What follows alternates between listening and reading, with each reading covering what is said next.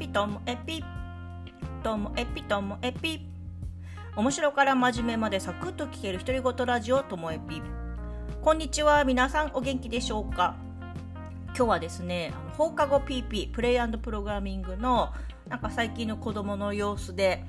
だよねやっぱりみたいなお話です。まずですね子供はあのいつも自分で自由なテーマとかあと内容とか、まあ、全て自由に選んであのパソコンでプログラムを続けているんですけれどもその中でねあの男の子は割とあのゲームを作るシューティングゲームとかあとなんかマリオみたいなゲームとかなんか作る子が結構いるんですけども女の子は、まあ、ゲーム作る子もいれば物語とかあとはなんかペットをなんか飼うみたいな餌をあげたりとか楽しませるみたいな。作る子が毎年いるんですけれども、まあ、テキストにもそういうサンプルがあるんで、まあ、今年もそのペットのゲーム作ってて、まあ、本当だよねっていうようなことが起こるんですよ。えっと、その見本ではこう可愛いペットがお腹が空いてきて餌をあげたら喜ぶみたいなもういわゆるその可愛いペットなんですけどね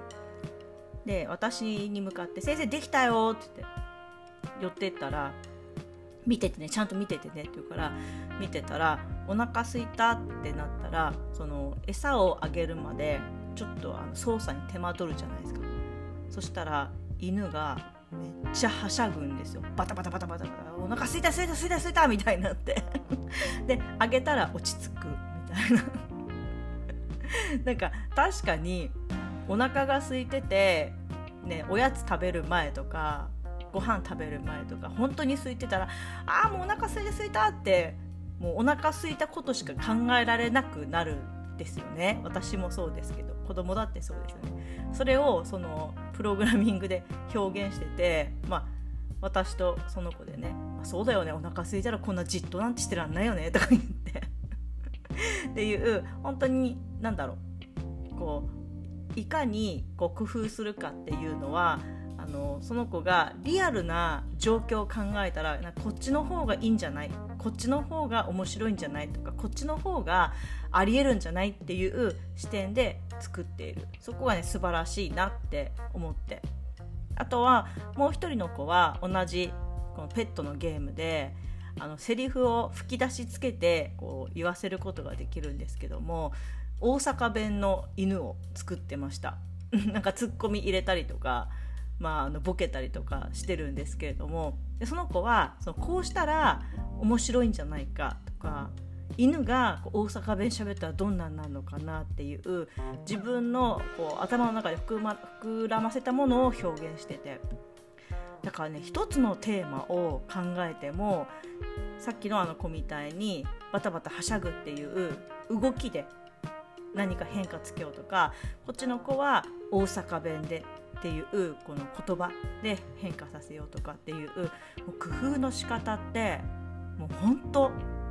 人それぞれでそれが本当すごいなって思いました。はい 両方とも女の子なんですけど女の子のねそういうセンス私だいぶ好きですね。であとはその放課後 PP、まあ、私はその今来てる子たちの親世代よりもちょっとやっぱり上ですね、まあ、同い年ぐらいの人いるかもしれないですけど大抵私がもうお母さんお父さんよりも年上なんですけどで私ちょっと不安に思ってるのがこれ以上どんどん年を経ていくとあの小学生にとって私って微妙な年になってくんですよ。お母さんでもないおばあちゃんでもないでもなんかおばさんだよねみたいな でよく子供たちがあの学校の先生でもねあのおばちゃん先生はさとか言ってなんか、ね、40代後半とか50代先生のことをちょっと小バカにしてるのを聞いたこともあるのでいや私もそうなるのかななんてはいるんですけどもそれでもねなんかちょっと安心したのがあのその放課後 PP の会場で一つあの内側からロックを解除しないと入れないっていう部屋があるんですけどで10分前になったら私ロック解除するんですけどね。で行ったら10分前に行ったらもう半分以上の子がもうすでに待っててバーって中に入ってってパソコン準備してたんです。で別に来るのギリギリでもいいんですよ。始まってから準備するのでも全然よくて別に始まるまでにパソコン立ち上げて準備しなさいって一言も言ったことないんです。そういう活動じゃないし。それでもその半分の子が半分以上の子が早く来てもう時間になったらすぐ始めれるように準備してるっていうことはなんかこうここに来るのが楽しみだって思ってくれてるんじゃないかなって思うんですよね。あとはそのプレイ遊びの時間でもあの紙とペンでやる宝探しとかなんか対戦ビンゴとかもいろいろあるんですけどもそしたら男の子が4年生か5年生の男の子が先生と対戦したいって言ってくれるんですよね。でこうやってこう会場にちょっと早く来るとか私と対戦したいっていう子がいる今。あ私まだ大丈夫だなって思えるんですよね。なので毎年思うかもしれない。どれぐらいの子がここにワクワクして来てくれるのかなと。かどれぐらいの子が私とも戦ってみたいって思ってくれるのかなって。これがね一つ私がこう現役でいるためのモチベーションとかなんかなんだろうこの指標の一つなのかななんて思いました。